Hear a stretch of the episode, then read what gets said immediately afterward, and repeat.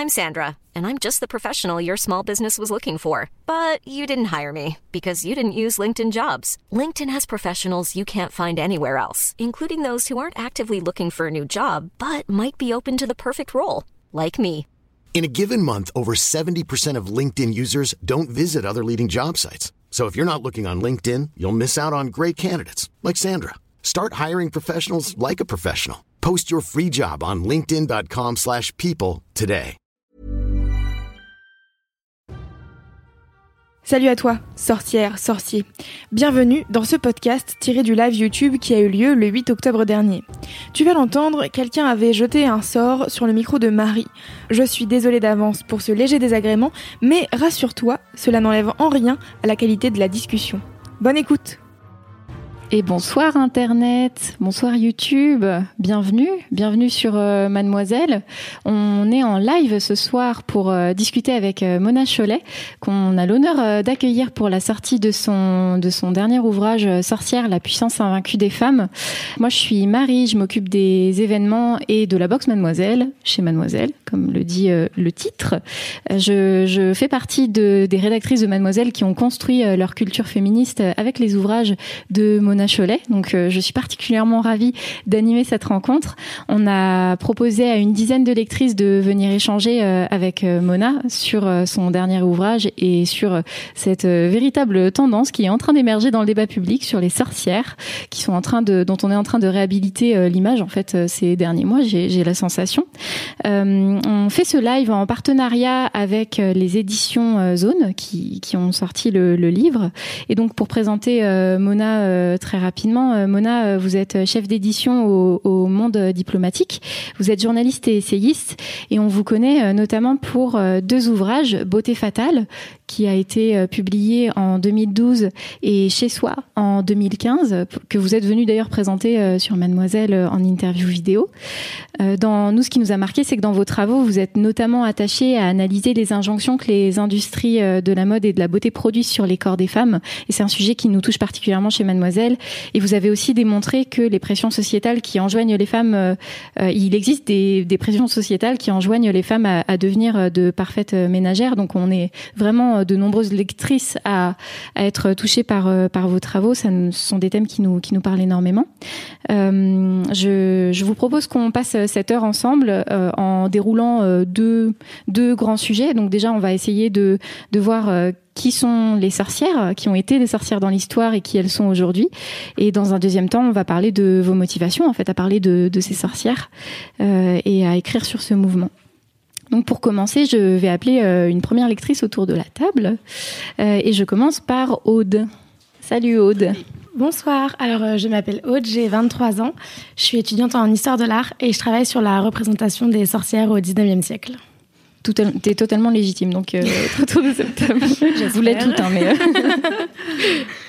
Donc euh, moi, euh, je, me, je me posais une question avant la lecture de votre ouvrage et qui reste, qui, enfin, qui reste euh, euh, posable, entre guillemets, euh, après la, lecture. Je me demande, euh, selon vous, est-ce qu'il existe un portrait type de la sorcière moderne? La sorcière moderne, je sais pas trop. En fait, la particularité de ce livre, c'est que j'ai pris le sujet un peu en biais, c'est-à-dire que j'ai donné peut-être mon interprétation de la sorcière, c'est-à-dire je suis partie des, types de femmes qui étaient accusées de sorcellerie à l'époque des chasses aux sorcières, et j'ai enfin gardé certains traits qui les caractérisaient, qui m'intéressaient particulièrement, et j'ai essayé de voir ce qu'il en restait aujourd'hui, et aussi quel modèle de femme euh, résistait toujours. euh, enfin, euh, enfin s'obstiner à rester des sorcières en quelque sorte. Mais après, la plupart des femmes dont j'ai parlé dans le livre se définissent pas forcément elles-mêmes comme sorcières, parfois même pas comme féministes d'ailleurs. Donc c'est vraiment mon regard sur elles qui en fait des sorcières. Ok, merci, merci Aude. Merci Euh, beaucoup. Je, je vais demander à Anaïs euh, de venir poser sa question. Merci. C'est un jeu de chaise musicale, hein, c'est le principe des lives euh, chez Mademoiselle. Bonsoir. Salut Anaïs, est-ce que tu peux te présenter juste? Donc, je m'appelle Anaïs, j'ai 24 ans et je suis designer. Voilà, donc la question que je voudrais poser, donc c'est après la lecture de votre livre, vraiment une question. Euh, bien que l'image de la sorcière a évolué au cours des siècles, donc notamment grâce aux féministes des années 70, est-ce que la sorcière contemporaine est purgée de ses connotations négatives?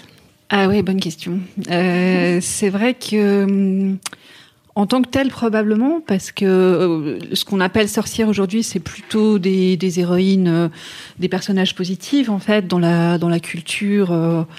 On voit bien les, personnages de sorcières qui ont émergé ces dernières années dans les, séries, au cinéma, euh, euh, dans, enfin, dans Harry Potter, enfin, Hermione, euh, Willow, Sabrina. Enfin, c'est plutôt des personnages positifs auxquels on peut s'identifier.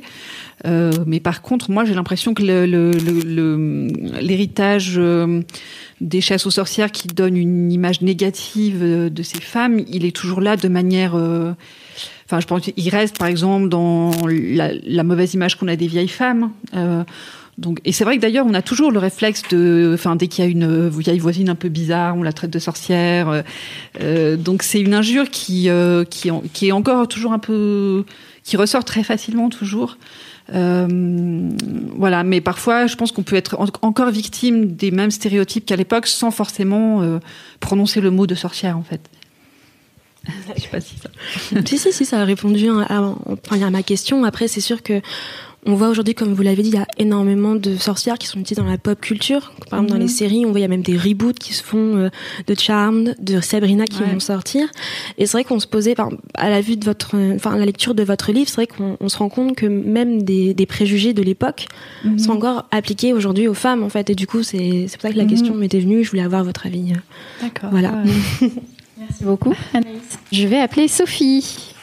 Alors bonsoir à tous, Euh, moi c'est Sophie, j'ai 28 ans, je travaille dans le secteur culturel et en parallèle euh, je fais de la musique, euh, j'écris un peu aussi. Euh, bah, ce qui vient d'être dit, ça répond un petit peu à la question que je voulais poser, euh, enfin, à savoir euh, bah, justement dans tous les personnages de sorcières euh, véhiculés par la culture, euh, que ce soit dans les séries, les télés, les romans. Est-ce qu'il y a des personnages qu'on peut considérer plus féministes que d'autres? Enfin, c'est une question que je me posais avant de lire le livre. J'avoue, je pensais beaucoup à des personnages très particuliers comme euh, Samantha de ma sorcière bien-aimée, celle aussi des sorcières d'Eastwick. J'ai eu une réponse là, euh, juste à l'instant, et euh, aussi en lisant le livre. Donc, ouais. après, j'ai peut-être pas Je, je suis pas sûre de pouvoir vraiment analyser tous ces personnages. Je les connais pas forcément bien tous, mais euh, euh, ma sorcière bien aimée, c'est un cas intéressant parce que c'est, enfin. Euh, On voit vraiment la domestication de la sorcière en fait, c'est-à-dire celle qui devient euh, la parfaite ménagère, qui veut plus du tout entendre parler de tous ses pouvoirs. euh. Oui, c'est c'est un peu ce que je me suis dit. En Ouais. fait, C'est- une espèce de, de polissage de, de la figure, euh, la, femme un peu attachée à son à son mari et qui euh, enfin, qui s'oublie complètement dans la domestication. Ouais, mais en même temps, ce qui est intéressant, c'est qu'il y a la mère qui a le, qui a, enfin, qui est complètement consternée par euh, l'évolution oui, de par l'attitude fille. de sa fille. Voilà, et qui donc elle apporte un contrepoint qui en Mm. fait change légèrement euh, le propos de la série, quoi. C'est-à-dire qu'il peut, euh, Mm. enfin, j'ai vu aussi, enfin, des films par exemple où le- les personnages de sorcières sont, enfin, où le propos est beaucoup plus conservateur parce que Mm. c'est simplement des personnages de sorcières qui deviennent des bonnes épouses et des bonnes ménagères, et c'est présenté comme un happy end. Et il n'y a pas du tout ce contrepoint un peu sardonique euh, qu'on Mm. peut avoir dans Ma sorcière bien aimée. Pensez à quelle, euh, quelles œuvres, quels films Euh, j'ai épousé une sorcière et puis l'adorable voisine en fait qui sont deux films euh, qui datent de je sais plus j'ai plus peut-être les années 50 euh, voilà et qui sont vraiment avec des morales euh, hyper traditionnelles où en plus la, la sorcière perd ses pouvoirs au moment où elle tombe amoureuse donc elle fait un- une sorte de choix euh, de la normalité et de euh, oui du et d'un rôle beaucoup plus conventionnel au nom de l'amour en fait Et est-ce que vous avez l'impression qu'il y a une évolution euh, sur ce plan-là dans les personnages de sorcières dans la pop culture ou euh, est-ce qu'on est plutôt sur une euh, ligne euh, plane, c'est-à-dire qu'elles elles, euh, finissent euh, toujours euh, par euh, euh, euh, devenir euh, la, parfaite ménagère, rang, voilà, rentrer dans les rangs. Ouais. euh. Non, je crois pas. J'ai l'impression que ça a changé, c'est-à-dire qu'elles ont peut-être rajeuni et puis et effectivement, il y a, a pas. Non, non, non. On a, vraiment fait du chemin de, ce côté-là. C'est plutôt. euh, enfin, Hermione n'est pas du tout un personnage tarte, au contraire. euh, donc euh, ouais non je, pense que c'est enfin Willow euh, évidemment tout sauf ça quoi elle a pas du tout en, en, bonne épouse et bonne ménagère. Donc non, peut-être qu'on progresse de ce côté-là. Ouais. Oui. Puis c'est vrai que les figures sont plus jeunes. Enfin, il y a, je pense à American Horror Story où il y a une saison entièrement consacrée à un, un convent de, de sorcières qui ont toutes, enfin, qui ont toutes entre, je sais pas, 16 et 16 et 19 ans. Donc c'est mhm. autant de figures auxquelles je peux, enfin, les, les jeunes filles d'aujourd'hui peuvent s'identifier tout à fait. Ouais. Super. Merci beaucoup. Merci. Euh, je vais proposer à Maëline de venir autour de la table. Maëline nous vient d'Allemagne. Bonsoir, donc je suis euh, Maëline, j'étudie donc en Allemagne l'histoire et la littérature. Et donc on remarque avec votre livre que les sorcières, elles sont un peu partout dans différents domaines, dans des séries, dans des films, dans des livres. Et comment justement cette image de la sorcière est devenue un modèle féministe? Euh, Je pense que ça la, première euh, féministe, euh, à ma connaissance, qui se soit emparée de cette histoire, c'était une américaine qui s'appelait Matilda Jocelyn Gage, qui était, c'était à la fin du 19e et c'était une femme assez étonnante euh, qui était euh, qui militait pour l'abolition de l'esclavage, euh, pour le droit de vote des femmes, qui a même été, je crois, arrêtée pour avoir aidé des esclaves à s'enfuir. Et, elle a écrit un livre dans lequel elle parle des chasses aux sorcières en Europe et où elle dit mais en fait c'était une guerre contre les femmes. Et je crois que c'est la première à l'avoir dit. En tout cas, j'ai pas vu d'autres traces de ça. donc voilà, avec un propos déjà assez fort, parce que en fait en Europe, euh, c'est revenu euh, sur le devant de la scène assez tard. C'est le mouvement féministe des années 70 qui a qui a réhabilité les sorcières, mais avant, euh, c'était pas, ou alors ça existait, mais de manière très discrète. Et, et c'est intéressant parce que elle-même est devenue une sorcière, c'est-à-dire que c'était la belle-mère de l'auteur du roman Le Magicien d'Oz, et, et, et, il a fait, il a fait d'elle un personnage de bonne sorcière dans Le Magicien d'Oz, qui est Glinda. Et, en fait, c'est le premier aussi, c'est aussi le premier personnage positif de sorcière euh, au cinéma et dans la culture populaire. Donc, euh, voilà, elle a été à la fois euh, héroïne elle-même et enfin autrice elle-même et héroïne par ailleurs, grâce à lui.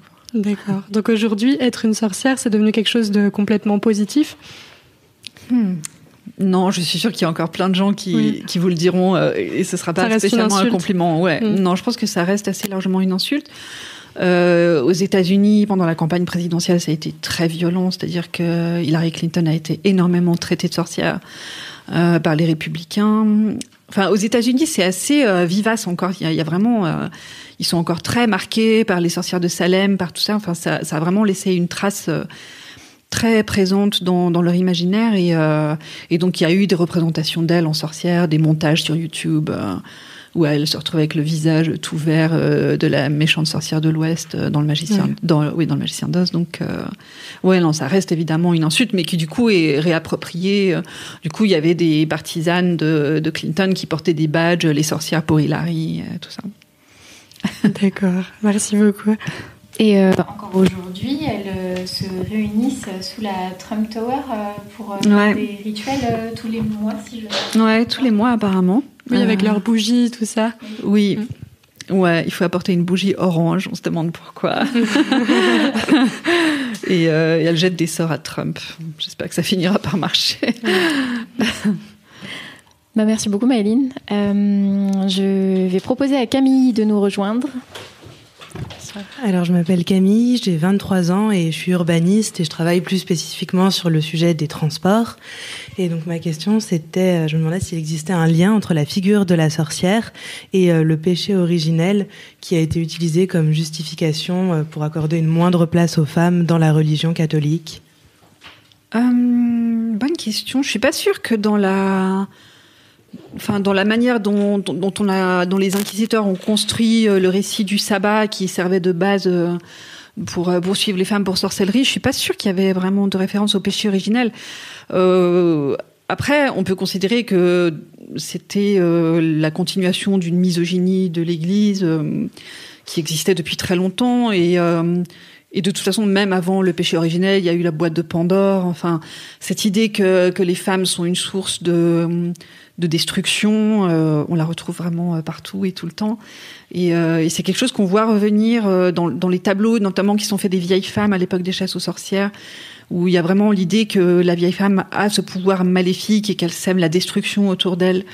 Euh, il y a ce tableau euh, que je décris dans le livre, euh, dont le, nom de l'auteur du peintre m'échappe, mais on voit une, vieille femme décharnée et puis derrière elle un décor de désolation totale.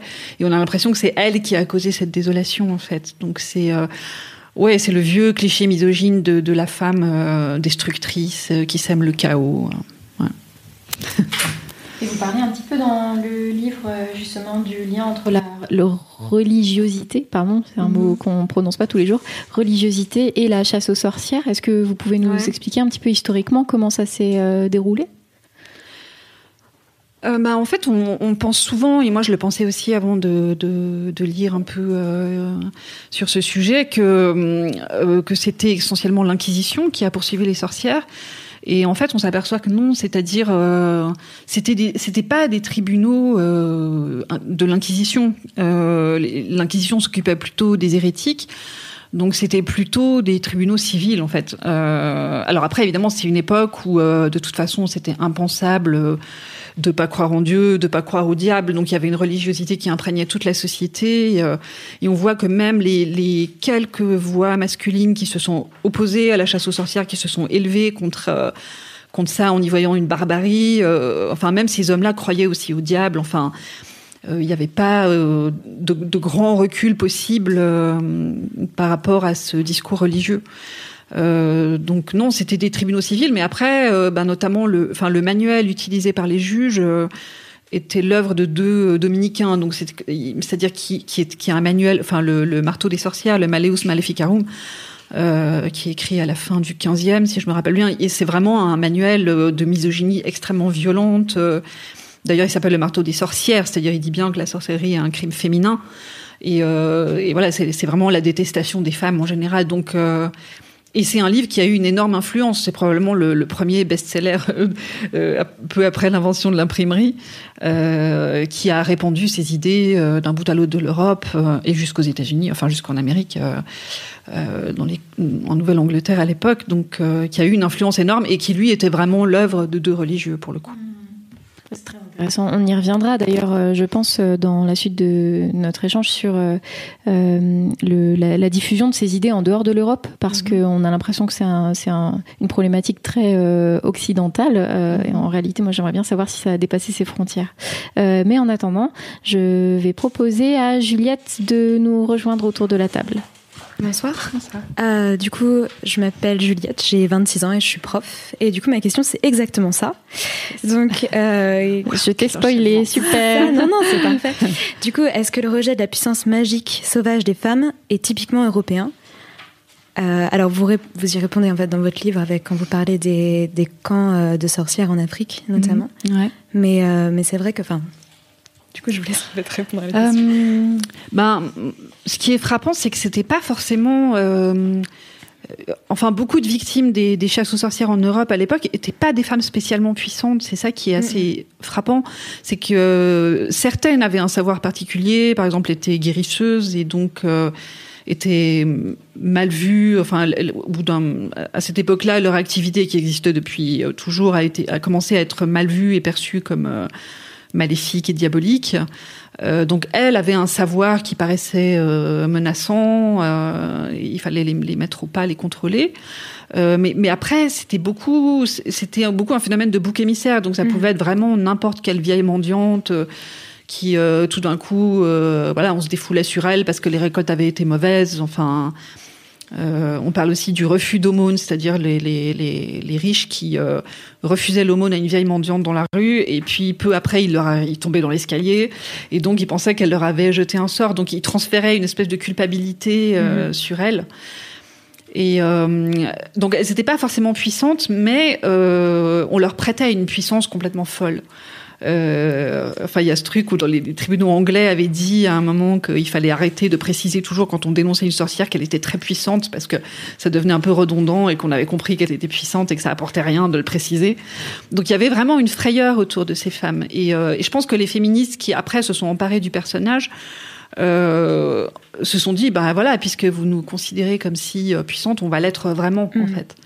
Et euh, mais j'ai toujours pas répondu à ta question en fait, ça va pas du tout. Euh, et, et, effectivement, ça existe encore aujourd'hui euh, en dehors de, de l'Europe, c'est-à-dire euh, en Inde, dans certains pays d'Afrique comme le Ghana, la Zambie, le Nigeria. C'est-à-dire il y a toujours des femmes qui sont aujourd'hui traitées sorcières, parfois tuées pour ça, enfin ou regroupées dans des camps. Ou, mm.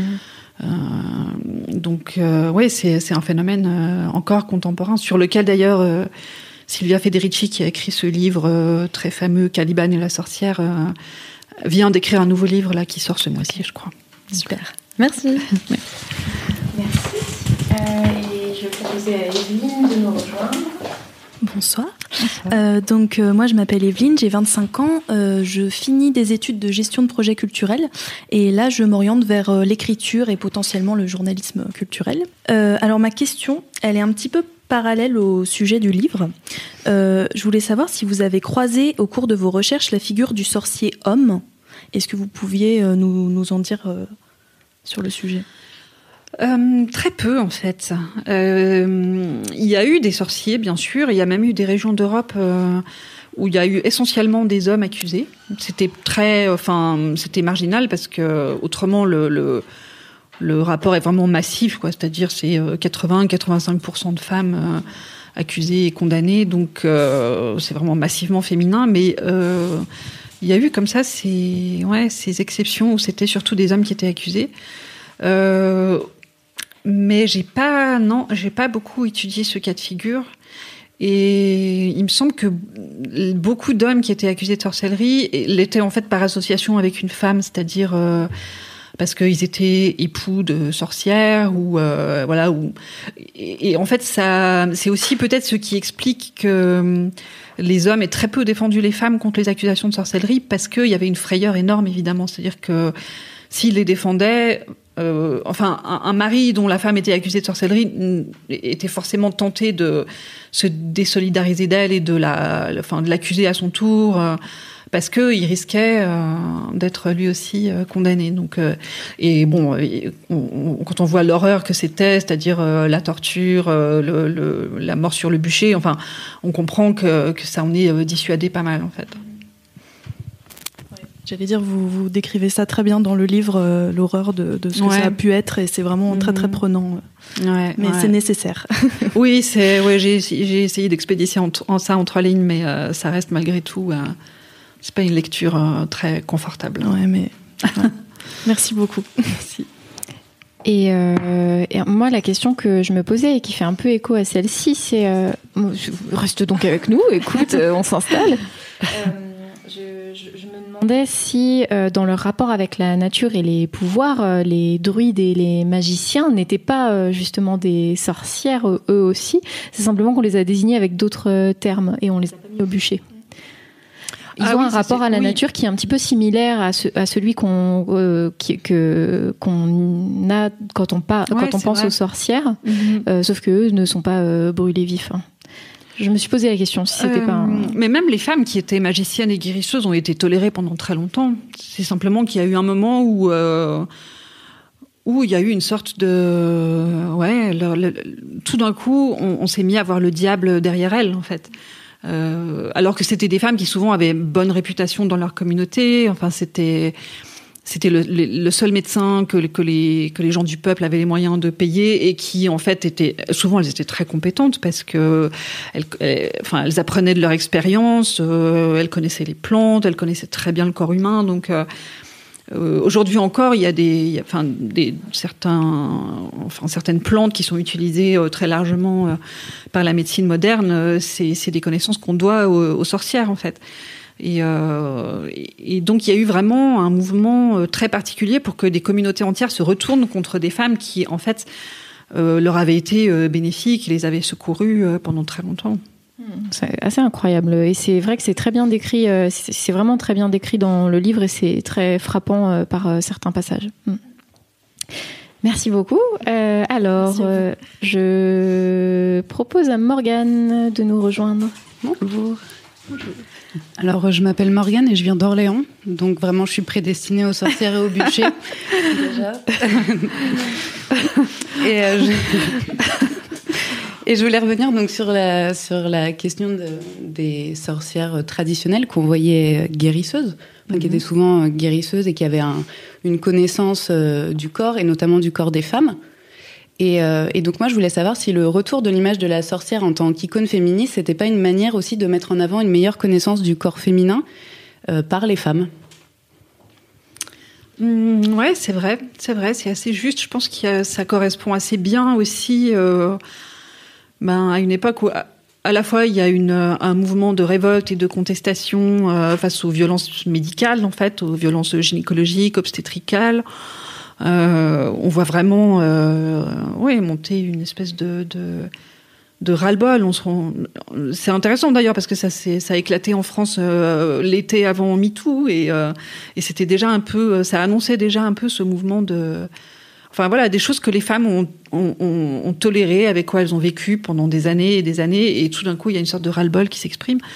Euh, donc oui, et, peut-être aussi effectivement une.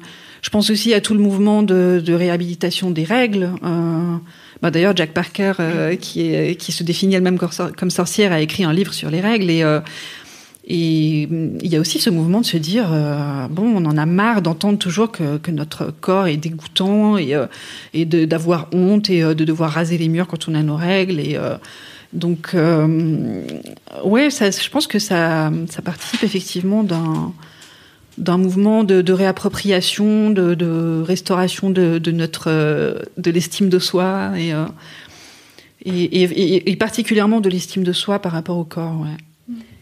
Et peut-être pour pousser un peu plus loin la réflexion, aussi, au sujet de la sexualité féminine, qui, est, qui, est, un grand tabou que, que les hommes connaissent très mal.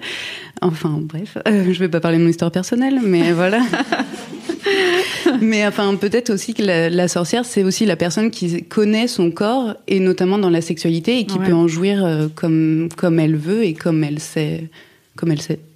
Ouais, c'est vrai. En tout cas, à l'époque, il y avait, euh, enfin, les inquisiteurs étaient, enfin, les, et les chasseurs de sorcières étaient obsédés par, euh, par, euh, par la sexualité des femmes et par par l'idée qu'elle était dangereuse en fait. Il y avait l'idée qu'elle, euh, notamment les, sorcières, les sorcières étaient accusées de voler les pénis des hommes et il y avait des représentations qu'elles les rangeaient dans des nids d'oiseaux et qu'elles les cachaient, qu'on les retrouvait jamais, c'était horrible. Et euh, dans des boîtes et euh, où ils restaient euh, à frétiller désespérément. Et vous faites pas ça tous les week-ends en fait Donc euh, oui, il y avait une sorte, enfin tous ces fantasmes, parce que finalement il faut lire tous les, les, récits de sabbat et de vol sur un balai comme, oui, en plus le vol sur un balai c'est un symbole phallique. Il y avait euh, l'idée qu'elle euh, qu'elle mettait une sorte d'onguent sur le balai avant de le chevaucher, donc c'était presque comme du lubrifiant.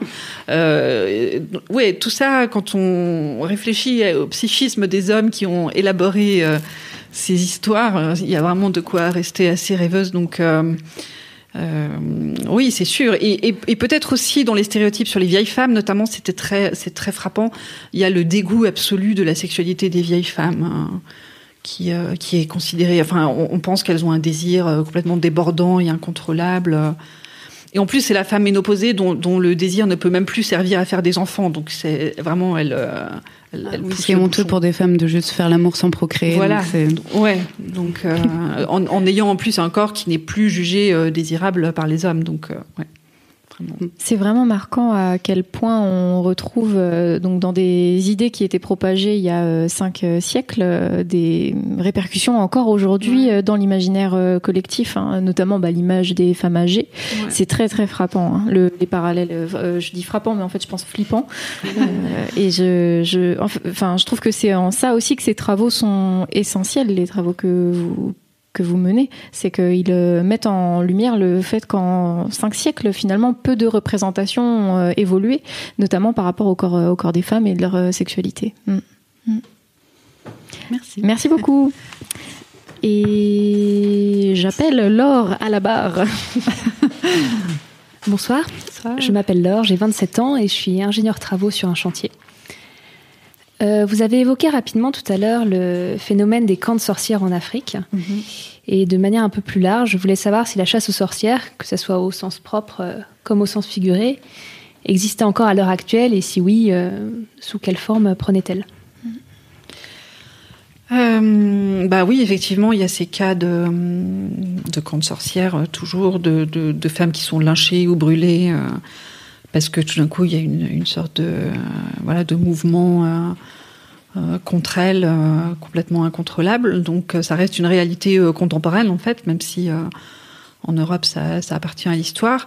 Euh, et bon, évidemment, le, contexte dans lequel on a beaucoup parlé de chasse aux sorcières ces derniers, ces derniers mois, c'était euh, l'affaire Weinstein aux États-Unis et, euh, et, plus largement, enfin, toutes les accusations de, de, harcèlement sexuel et d'agression sexuelle portées par des femmes.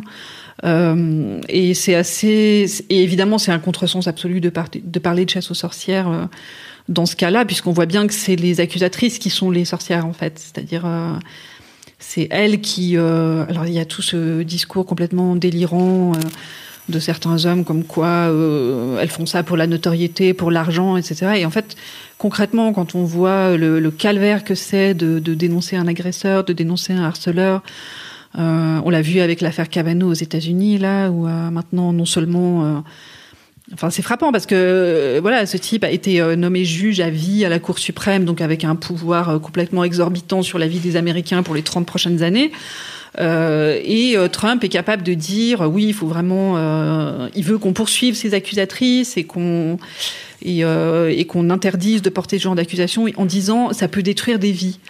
Et en fait, c'est un retournement complet parce qu'on voit bien comment, euh, concrètement, c'est les vies des accusatrices qui sont détruites en général. Donc, euh, enfin, sans compter, voilà, le fait qu'au niveau, quand on va à un procès, on, peut, on peut complètement se, se, faire, euh, enfin, subir un déni de justice énorme. Enfin, voilà. Donc, c'est, ouais, peut-être que les accusatrices aujourd'hui sont les nouvelles sorcières. Ouais. Merci, merci. Euh, moi, une question que je me suis posée tout au long de, de la lecture de, du livre, c'est euh, euh, en fait, est-ce que, est-ce qu'on, comment est-ce qu'on devient sorcière? Est-ce qu'on s'autoproclame ou est-ce qu'on est désigné sorcière? Vous voulez dire dans, dans, le contexte des chasses aux sorcières? Mm. Euh, non, il vaut mieux pas s'autoproclamer. Mm. Euh, non, c'est non, c'est vraiment une accusation. c'est l'accusation la plus infamante À l'époque, euh, quand on vous traite de sorcière, c'est vraiment la fin. C'est-à-dire que c'est le début d'un engrenage euh, duquel il est pratiquement impossible de sortir. C'est-à-dire, il n'y a pas de système de défense dans les procès en sorcellerie. Euh, c'est des femmes du peuple qui ont souvent aucune qui sont complètement paniquées devant leurs juges, devant les interrogateurs, qui, n'ont vraiment aucun recours d'aucune sorte. Et d'ailleurs, on voit bien, notamment, je crois que c'est à Paris que en étudiant le nombre de, de recours qui ont été Ryan Reynolds here from Mint Mobile. With the price of just about everything going up during inflation, we thought we'd bring our prices down. So to help us, we brought in a reverse auctioneer, which is apparently a thing. Mint Mobile unlimited premium wireless. Ready to get 30, 30, bit to get 30, bit to get 20, 20, 20, bit to get 20, 20, bit to get 15, 15, 15, 15 just 15 bucks a month. So, Give it a try at mintmobile.com/switch. slash $45 up front for 3 months plus taxes and fees. Promo for new customers for limited time. Unlimited more than 40 gigabytes per month slows. Full terms at mintmobile.com. C'est déposé, c'est-à-dire des hommes qui ont voulu euh, protester contre leur euh, condamnation. Euh, oh, c'était surtout des hommes justement, c'est-à-dire qu'il y, a une forte proportion, une plus forte proportion d'hommes qui ont fait appel de leur, mm. enfin je sais pas si c'était un appel au sens strict, mais bref, qui ont contesté le jugement que de femmes en fait. Donc c'est vraiment voilà, une fois que et en plus sous la torture évidemment, les, les, femmes évidemment confessaient n'importe quoi et et on peut même penser qu'elles y croyaient elles-mêmes, c'est-à-dire c'est une croyance qui était tellement répandue dans l'ensemble de la société à l'époque il y a, forcément il y en a eu un certain nombre qui ont dû être convaincus et épouvantés euh, de découvrir qu'elles étaient des sorcières. C'est-à-dire si euh, si le piqueur euh, trouve sur votre corps la marque du diable, bon, un certain nombre de ces femmes ont dû réellement croire qu'elles étaient marquées par le diable. Il n'y avait pas vraiment d'en dehors possible à cette croyance en fait. Et on parle principalement de femmes du peuple, mais est-ce que les femmes de la haute société étaient, étaient accusées euh, des mêmes euh, mots ou euh, est-ce que c'était vraiment quelque chose, enfin que c'était des accusations qui visaient une certaine classe sociale? Euh, non, je crois que c'était vraiment essentiellement des femmes du peuple, c'est-à-dire euh, c'était beaucoup plus facile. Euh, et puis, alors il y, y a, eu peut-être des accusations euh, enfin, j'ai lu quelques histoires de ce genre-là, c'est-à-dire dans la haute société, quand on veut s'en prendre à un, homme puissant et qu'on n'ose pas s'en prendre directement à lui, on traite sa femme de sorcière, on l'accuse de sorcellerie. Euh, donc il y a, y a, eu des cas comme ça, mais on s'aperçoit que c'est plutôt à la fin des chasses aux sorcières et que dès que ça s'étend aux classes supérieures, ça s'arrête. C'est marrant, hein C'est-à-dire que dès que ça touche euh, les élites de la société, euh, tout d'un coup, on se dit ah non non mais il faut arrêter avec ces. Et, euh, enfin, c'est pas le seul facteur qui explique que, que les chasses s'éteignent. Il y en a plein d'autres, mais euh, mais c'est l'un, c'est l'une des explications. Ouais. Mmh.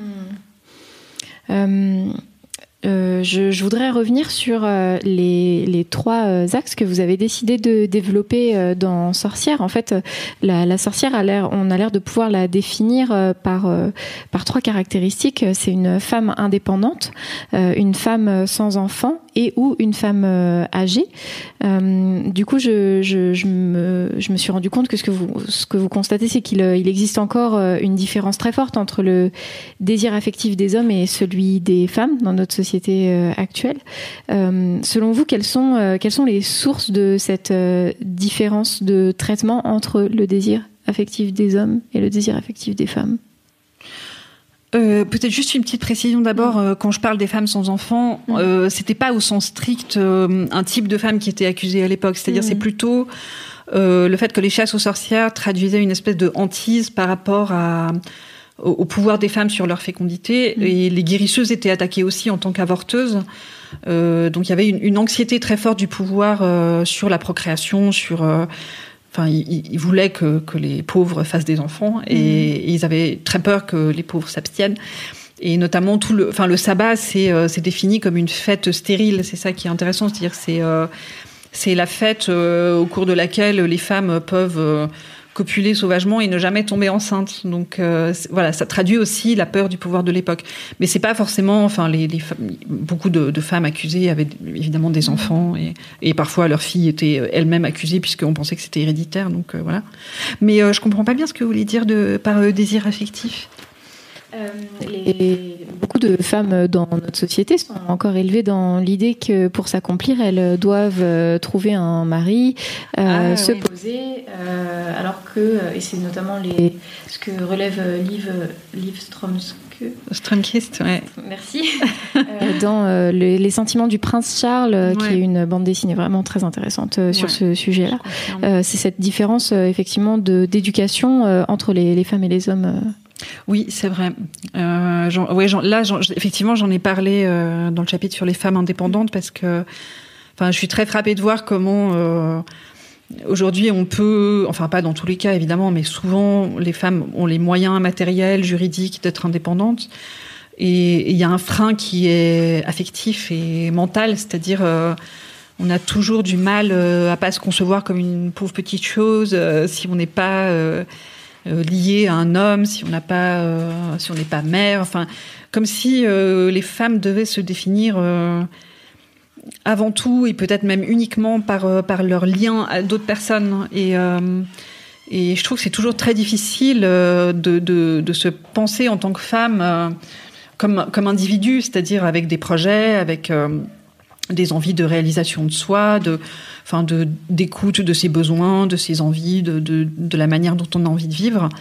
Euh, alors évidemment, ça ne veut pas dire que, enfin, je veux dire, ça, n'empêche absolument pas euh, d'avoir des liens par ailleurs. Évidemment pas. C'est euh, infiniment précieux pour tous les êtres humains, mais, je crois que c'est toujours très difficile de nouer des liens qui soient pas aussi sur le mode du sacrifice où on se retrouve très vite à se faire passer en second, à mettre un peu sous le boisseau tout ce qu'on peut avoir comme, comme projet personnel, comme le, temps pour soi, par exemple. Euh, j'ai beaucoup aimé le dernier livre de Titu Lecoq où elle fait remarquer que le temps pour soi, quand on parle du, temps pour soi pour les femmes, c'est toujours du temps pour s'épiler, pour se faire un masque. Et, euh, c'est vrai que la notion de, temps personnel, de temps que les femmes peuvent avoir pour elles-mêmes, pour faire ce qu'elles ont envie de faire, euh, que ce soit lire un livre, écrire, peindre, dessiner. Euh, jouer dans un groupe, enfin n'importe quoi, euh, tout ça est encore euh, vraiment très difficile à faire passer, à faire accepter. Mmh. C'est parfait, ça répond parfaitement à la question. Vous, vous racontez une anecdote personnelle sur la fin du film Une autre femme de Woody Allen, qui, ah, la fin de film vous a, vous a beaucoup marqué. Euh, en fait, j'aimerais bien que vous la racontiez ouais, ici et, euh, et que, en fait, vous, vous disiez aussi en quoi. Euh, euh, en quoi ça montre euh, la, bah, la, pression que les femmes ont à enfanter en fait dans notre société? Euh, Une autre femme, j'ai dû le voir quand j'avais, je sais pas, peut-être 17, 18 ans, et je me rappelle que j'avais été très un peu troublée et traumatisée. Non, traumatisée, c'est peut-être un peu fort, mais perturbée parce que donc c'est un personnage de femme. Je crois que ça fait très longtemps que je ne sais plus. Elle est psychanalyste, je crois, et elle, elle, est plus, elle a peut-être 50, 60 ans, et il y a un moment dans le film, à la fin du film, je crois, où elle s'effondre et où elle dit euh, j'ai raté ma vie, je crois que j'aurais voulu un enfant parce qu'elle en a pas. Et, euh, et quand j'avais vu ça, je m'étais dit oula parce que en fait déjà à l'époque moi je voulais pas d'enfant. Et, euh, et je me suis dit oh, ça veut dire que moi aussi euh, ça peut m'arriver, c'est-à-dire quand j'aurai cet âge-là, je, vais peut-être aussi m'effondrer en regrettant, etc. Et il m'a fallu quelques années pour pour me dire mais en fait c'est la vision de Woody Allen. Donc euh, c'est pas forcément une sorte de vérité intangible et, et valable pour toutes les femmes en toutes circonstances et c'est même depuis je me rends vraiment compte à quel point euh, la menace du regret est quelque chose qui est utilisé contre les femmes c'est-à-dire que euh, souvent, le droit à l'avortement est acquis, enfin en tout cas dans les principes, dans la loi, euh, même si dans la pratique c'est une autre affaire. Mais, mais, mais du coup, c'est comme si on rattrapait les femmes qui veulent pas d'enfants à un autre stade en leur disant d'accord, si vous voulez, n'en ayez pas. Euh, voilà, vous avez la contraception, vous avez l'avortement, donc euh, matériellement, juridiquement, rien ne vous oblige à devenir mère. Mais attention, si vous le faites pas, ça va être horrible. Et un jour, vous allez vous réveiller. Euh, et en fait, on s'aperçoit que dans les études qui ont été réalisées auprès de femmes qui avaient choisi de ne pas avoir d'enfants, il, y a très peu de regrets en fait. Donc, euh, ouais, c'est assez, c'est assez, voilà, ça, ça, ça, donne à réfléchir. Ça m'a marqué parce que c'est une préoccupation que beaucoup de femmes partagent en fait, celles notamment qui ne savent pas si elles veulent des enfants. Et moi, par exemple, ça a été un questionnement et, et, cette peur du regret, elle est extrêmement présente et notamment la peur de prendre la décision trop tard mm -hmm. et de plus pouvoir revenir ouais. en arrière et du coup de lire effectivement que euh, y a, il existe des études qui montrent qu'en fait euh, le regret n'est pas si présent que ça euh, chez les femmes qui finalement n'ont pas fait d'enfants. Je trouve que c'est très décomplexant. Et, euh, et c'est en ça aussi que, que, que le, le, livre, moi personnellement, m'a apporté beaucoup de, du, enfin, du grain à moudre en fait dans ma façon de, de voir les choses. Ok, super, merci beaucoup. Mmh. Euh, et une, autre anecdote qui m'a euh, qui m'a marqué, euh, j'ai découvert en, lisant Sorcière euh, d'où venait l'image des femmes à chat. Ah ouais. Bah après, je sais pas si ça vient vraiment de là. Enfin, c'est vrai que moi le parallèle me frappe énormément. C'est-à-dire que bah, les sorcières à l'époque étaient souvent soupçonnées d'avoir des familiers, c'est-à-dire des animaux de compagnie qui étaient eux-mêmes diaboliques, et en particulier des chats. Et et souvent, elles étaient brûlées avec leurs chats. Et, euh, et, parfois même, on brûlait des chats tout seul. Il y a une sorte de folie. Euh, voilà, on a jeté des chats au bûcher comme ça, ce qui était vraiment, euh, vraiment très très bête parce que dans les époques d'épidémie de peste, les chats étaient quand même bien utiles contre les rats, donc ça, favorisait aussi la propagation de la peste. Et c'est vrai que, bah voilà, moi je vois ce parallèle entre entre la sorcière et son familier et ce qu'on appelle aujourd'hui la célibataire à chat, c'est-à-dire euh, et, ça m'intéresse parce que c'est une figure de enfin la sorcière du coup c'est une figure de puissance derrière un stéréotype qui aujourd'hui est considéré comme plutôt un peu pitoyable. Et, euh, et moi, je me demande si derrière la pitié, il n'y a pas toujours cette même peur, en fait, de la femme indépendante, de la femme qui n'est pas sous la coupe d'un homme, qui n'est pas euh, contrôlée par un homme, en fait, qui est une sorte d'électron libre. Euh dangereux. Voilà. Mmh. Oui, ça m'avait. Je, je, connaissais. Enfin, je n'avais jamais fait ce lien-là et je trouve que c'est très intéressant de le lire. Euh, je, je, maintenant, j'aimerais bien parler euh, avec vous de euh, des raisons qui vous ont poussé à écrire Sorcière, parce que mm-hmm. on, a, on, a, un peu fait le portrait des, des sorcières. Qu'est-ce qui vous a motivé euh, quand vous avez commencé à, à euh, faire des recherches sur euh, les sorcières? Qu'est-ce qui vous a motivé en fait à diffuser leurs histoires? Bah, J'y suis arrivée un peu en biais à ce livre, donc j'ai pas, je me suis pas dit d'emblée je vais faire un livre sur les sorcières. C'est-à-dire j'ai commencé J'étais un peu, je ruminais sur divers sujets sur lesquels j'avais envie d'écrire. Et il y avait d'une part, euh, j'avais envie d'écrire sur les femmes et l'âge et j'avais envie d'écrire euh, sur les femmes qui veulent pas d'enfants. Et j'hésitais entre les deux. Aucun sujet ne me séduisait vraiment. Enfin, j'avais commencé un peu à écrire sur les deux, mais c'était pas très. Ça, m'ennuyait moi-même, donc euh, voilà. Et à un moment, je me suis dit, en fait, toutes les deux sont euh, des figures de sorcières, d'une certaine manière. Euh, c'est vrai qu'aujourd'hui, les femmes qui veulent pas d'enfants, bah, souvent, on n'a pas une très bonne image, quoi. C'est-à-dire, il y a quand même tout de suite le, le présupposé que vous n'aimez pas les enfants, que vous n'avez pas de cœur, que vous êtes quand même toujours un peu une créature euh, maléfique. Euh, et, et, du coup, j'ai commencé à lire euh, des livres sur l'histoire des chasses aux sorcières en me demandant si euh, si ça correspondait vraiment, enfin voilà, si, si mon intuition se vérifiait. Et il m'a semblé que oui. Et, et à la lecture, c'est aussi la figure de la femme indépendante qui s'est ajoutée aux autres et qui s'est imposée comme un, autre trait important des femmes qui, enfin, qui étaient réprimées chez les femmes à l'époque. Vous, vous, espérez une prise de conscience de, ces problématiques-là Quelle est euh, euh, vous, enfin, dans vos travaux, euh, vous faites émerger des problématiques dont on entend assez peu parler, en fait, dont on débat assez peu dans l'espace public. Euh, Est-ce que euh, j'imagine que du coup c'est un souhait en fait que ce débat émerge sur la place des femmes dans la société? Euh, oui, idéalement. euh, après, je crois que je réfléchis même pas aussi loin en fait quand je commence un livre, c'est-à-dire je je m'attaque vraiment à des à des problèmes auxquels je suis confrontée moi-même et et sur lesquels je trouve pas euh, sur lesquels j'ai envie de faire une synthèse parce que je trouve rien de complètement satisfaisant dans ce que je peux dire par ailleurs. Donc, enfin, beauté fatale, c'était ça, c'est-à-dire que là, je me, ça partait vraiment de mes interrogations à moi. Face à l'univers de la mode et de la beauté qui euh, qui suscitait un mélange très compliqué de sentiments, c'est-à-dire à la fois de la fascination, euh, de l'exaspération, du rejet, de la révolte, enfin vraiment un, mélange un mélange très complexe que du coup j'avais envie de débrouiller et voilà écrire le livre était la, la, meilleure manière de le faire en espérant aussi évidemment que ça puisse servir à d'autres.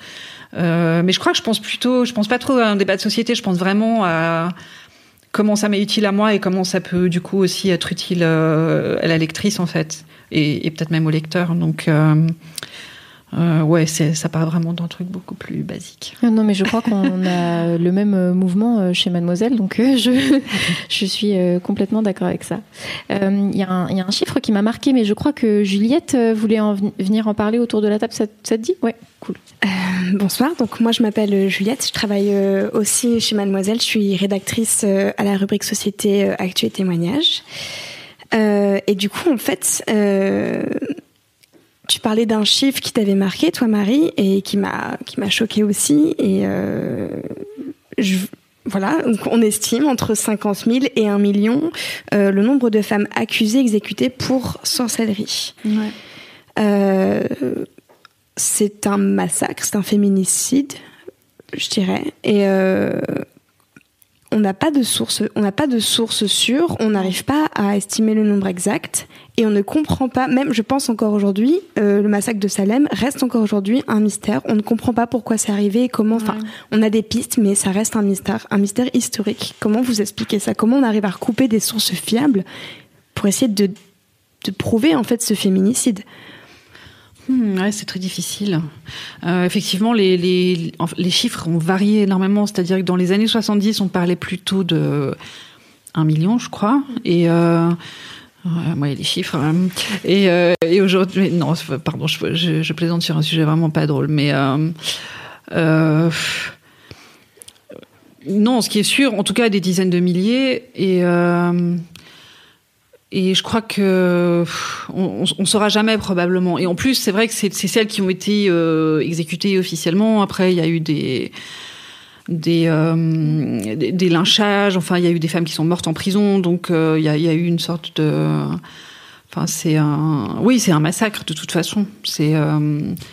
bon, les, aux États-Unis, peut-être, c'est vrai que Salem aussi, c'est des, des, plusieurs, je sais pas, des dizaines de morts. Donc et, ça reste complètement inexplicable. C'est des phénomènes de, folie collective, euh. Euh, c'est vraiment, c'est très, euh, c'est vrai que c'est très troublant et perturbant de se dire que pendant plusieurs siècles, sur, enfin dans toute l'Europe, tout le monde a pu adhérer à ces récits complètement délirants et et, vraiment y croire et, et, tuer au nom de ça. Donc euh, et, on s'aperçoit que c'était aussi une manière de, de... oui effectivement que c'était un féminicide, que c'était une manière de, qu'il y avait une, misogynie très violente à l'époque, particulièrement violente, et que c'était une manière de, de, de se débarrasser des gêneuses et, euh, et, voilà. Et, et, la misogynie circulait par par tous les canaux, c'est-à-dire euh, autant par des des plaisanteries, des voilà des petits des libelles. Enfin dans, toutes les classes sociales il y avait un, un, média qui véhiculait cette misogynie en fait. Euh, donc euh, ouais c'est euh... mais après en plus ce qui est assez troublant c'est de se dire que au-delà des chiffres il y a quand même le fait que non seulement il y a toutes celles qui sont probablement pas recensées dans ces chiffres mais il y a aussi euh, toutes celles qui ont dû être marquées forcément par euh, par ces process sans avoir jamais jamais été accusées elles-mêmes. C'est-à-dire euh, c'était aussi un instrument de discipline collective, c'est-à-dire le, le, le, le fait d'assister à un supplice devait avoir un effet. Euh, enfin, imaginez que vous êtes une femme et que voilà, vous assistez à ça euh, et que vous savez que pour le moindre mot de travers, vous pouvez subir le même sort. C'est quand même. Euh, je pense que ça a vraiment dû façonner une personnalité féminine euh, complètement différente de celle qui existait avant. Forcément, c'est impossible que ça n'ait pas été le cas. Et vous savez si aujourd'hui euh, il y a des groupes de chercheurs qui travaillent euh, sur, euh, sur ces faits historiques qui sont tout de même assez importants? Euh, je sais pas du tout. Oui, il y a des historiennes féministes, notamment, qui sont qui s'en sont emparées. Enfin, moi, j'ai lu Anne Barstow, dont, le livre date des années 90. Donc, enfin, Sylvia Federici aussi s'est penchée sur la question, sans, sans, être historienne. Elle, pour le coup, elle est philosophe, mais oui, je crois que j'espère que ça va être euh, que ça va être le cas. Euh, parce que c'est vrai quand on vous lit les historiens, enfin euh, c'est assez frappant de voir comment, la misogynie perdure, y compris chez des historiens qui traitent de ce sujet et qui trouvent pas génial de brûler des femmes pour sorcellerie. C'est-à-dire que malgré tout, il reste, il y a une sorte de regard condescendant sur les victimes, en disant bon c'était des folles, c'était des pauvres femmes. Euh, on sent pas euh, un, un, regret et une empathie euh, démesurée euh, pour cet épisode. J'avais juste une question, mais je sais pas si, si on a le temps. Vas-y, vas-y. Ok. Euh, justement, c'est lié en fait à ce, ce féminicide. Euh, tout à l'heure, vous parliez que c'était des femmes issues de des classes populaires euh, très pauvres. Euh, donc on attribuait beaucoup de puissance à ces femmes qui en fait n'en avaient pas. Mais euh, pourquoi est-ce qu'on avait si peur d'elles si elles étaient pas puissantes Pourquoi est-ce qu'on on, on, on, parlait de cette puissance-là pour elles en fait? Pourquoi les hommes ont, ont, ont insisté pour euh, pour dire ce sont des sorcières puissantes alors que c'était littéralement des femmes qui qui étaient juste en fait seules, pauvres et je, je, je, je moi je m'interroge en fait. Euh, ouais, ouais, moi aussi, mais euh, euh, oui. Après, il y avait des facteurs d'explication, c'est-à-dire que c'était une époque, où, enfin, la fin du Moyen Âge, c'est que c'est une époque où les femmes ont quand même une certaine place dans la société, alors toute proportion gardée, mais elles sont quand même présentes dans des corps de métier, enfin, elles sont dans les corporations. Euh, elles ont une certaine marge de manœuvre euh, sur le plan juridique aussi. Et en fait, tout ça va se refermer, c'est-à-dire c'est c'est très mal supporté, c'est très mal vécu cette, euh, cette présence. Et euh, c'est comme si on trouvait qu'elles prenaient un peu trop d'assurance et qu'il fallait les remettre à leur place. Euh, et puis après, c'est une période très troublée aussi, donc. Euh, Enfin, il y a eu la grande peste euh, au XIVe siècle, avec de nouveau des épisodes régulièrement dans les décennies qui, qui ont suivi. Donc, et, la grande peste, c'est un tiers de la population européenne qui meurt à cette époque. Donc c'est, ça doit être un traumatisme collectif énorme. Ça doit créer une atmosphère vraiment de fin du monde. Euh, et qui, qui favorise euh, l'espèce de, de, de, fièvre, de d'ébullition dans laquelle il faut trouver des boucs émissaires. Et probablement que, mm, voilà, comme la misogynie était installée depuis longtemps, euh, ouais, que c'était un, que les femmes faisaient des boucs émissaires euh, tout désignés, en fait. Merci beaucoup. Merci Juliette. Euh, ce que j'ai constaté aussi, euh, c'est que les, sorcières euh, cumulaient ces derniers mois pas mal d'attention médiatique. Je, moi, la question que je me posais, c'est est-ce qu'il y a, euh, est-ce qu'il y a un, un, élément déclencheur Je dis ça parce que euh, on en entend, bah, voilà, il y a ce, bien ce livre euh, qui sort, mais on a aussi de plus en plus de féministes qui se revendiquent et qui s'affichent comme des sorcières, avec un certain retour vers la nature et en, en prenant certaines valeurs.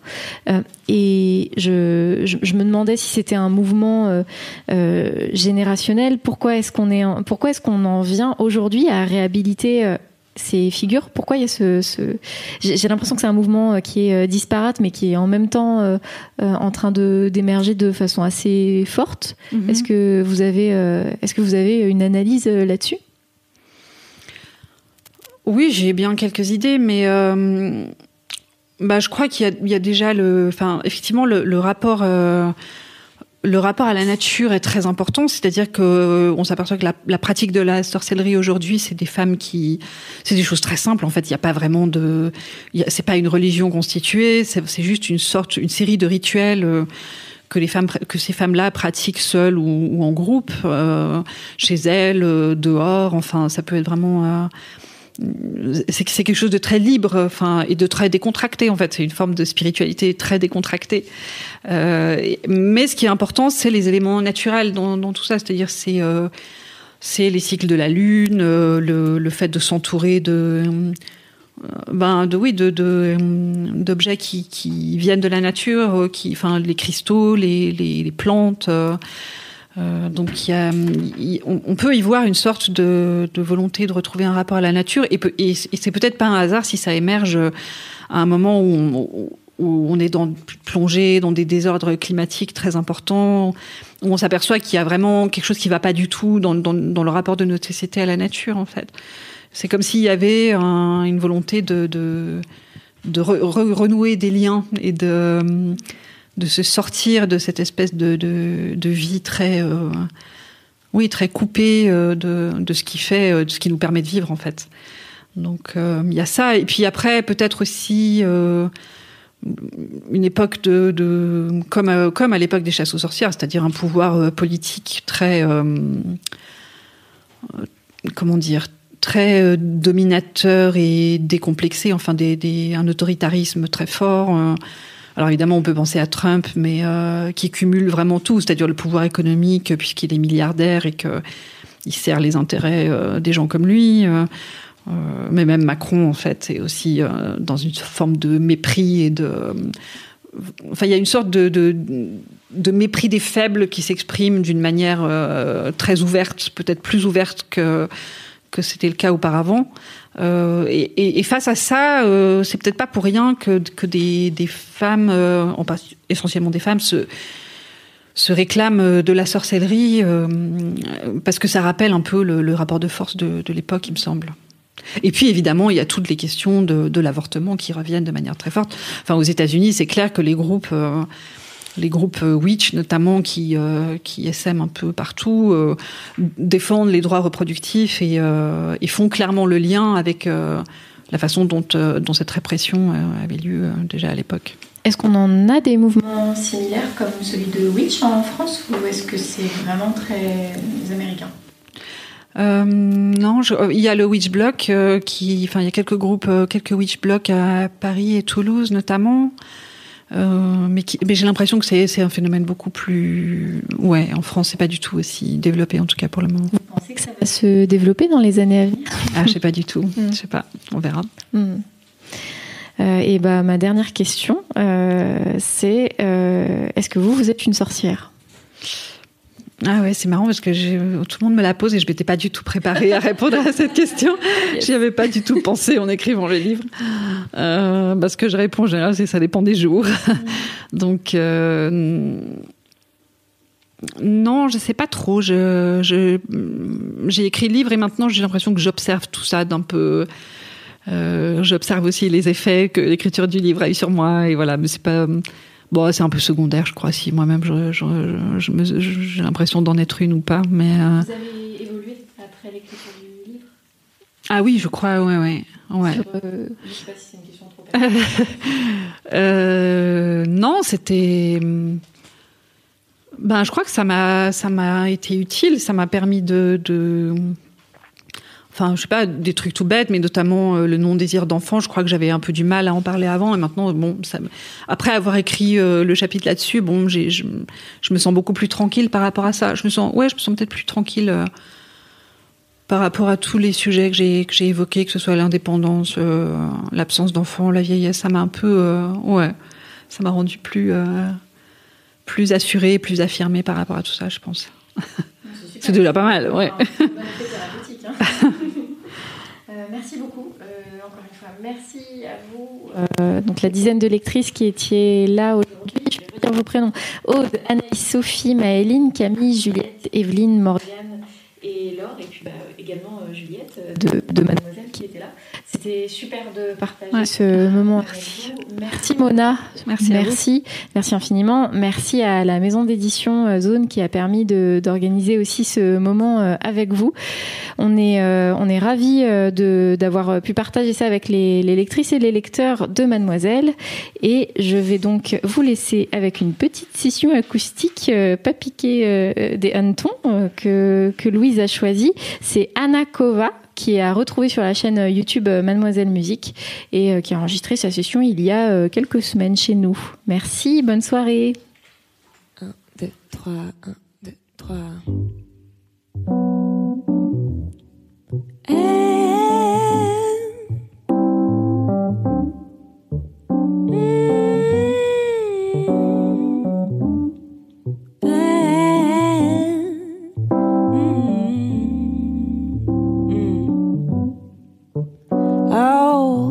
She may be weary. Them young girls, they do get weary. Wearing that same old shaggy dress.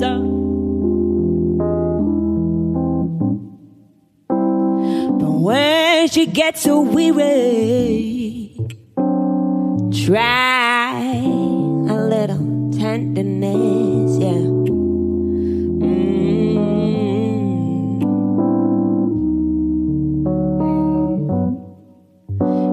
Know she's waiting, just anticipating the things that you never, never, never possess. Yeah. But when she gets weary, without them, try a little tenderness. That's all you got to do. That's all you got to do, yeah. Mm. It's not just sentimental, no, no, no. Ah, she has her grief and care. Yeah. But the soft words they I spoke so gentle Mm-hmm. It makes it easier, easier to bear. Oh, you won't regret it, nah, nah, nah, nah. Young girls, they don't forget it. Love is their whole happiness.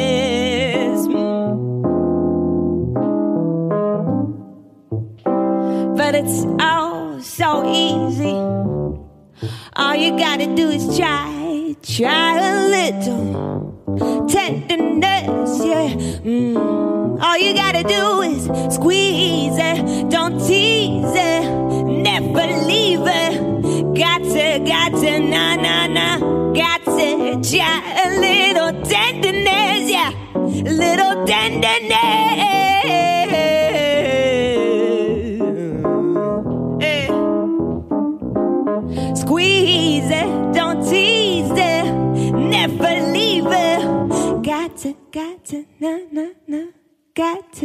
child and little tenderness, yeah. Woo!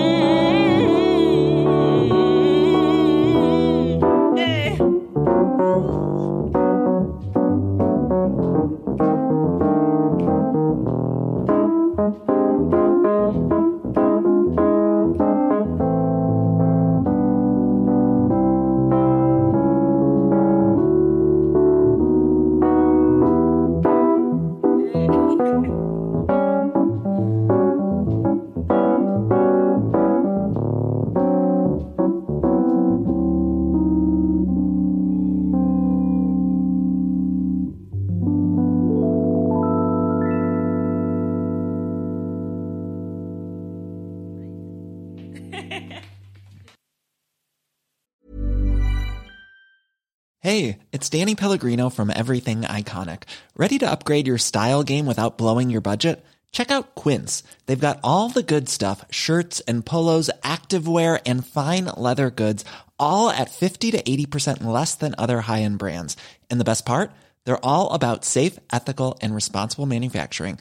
Get that luxury vibe without the luxury price tag. Hit up quince.com slash upgrade for free shipping and 365 day returns on your next order. That's quince.com slash upgrade.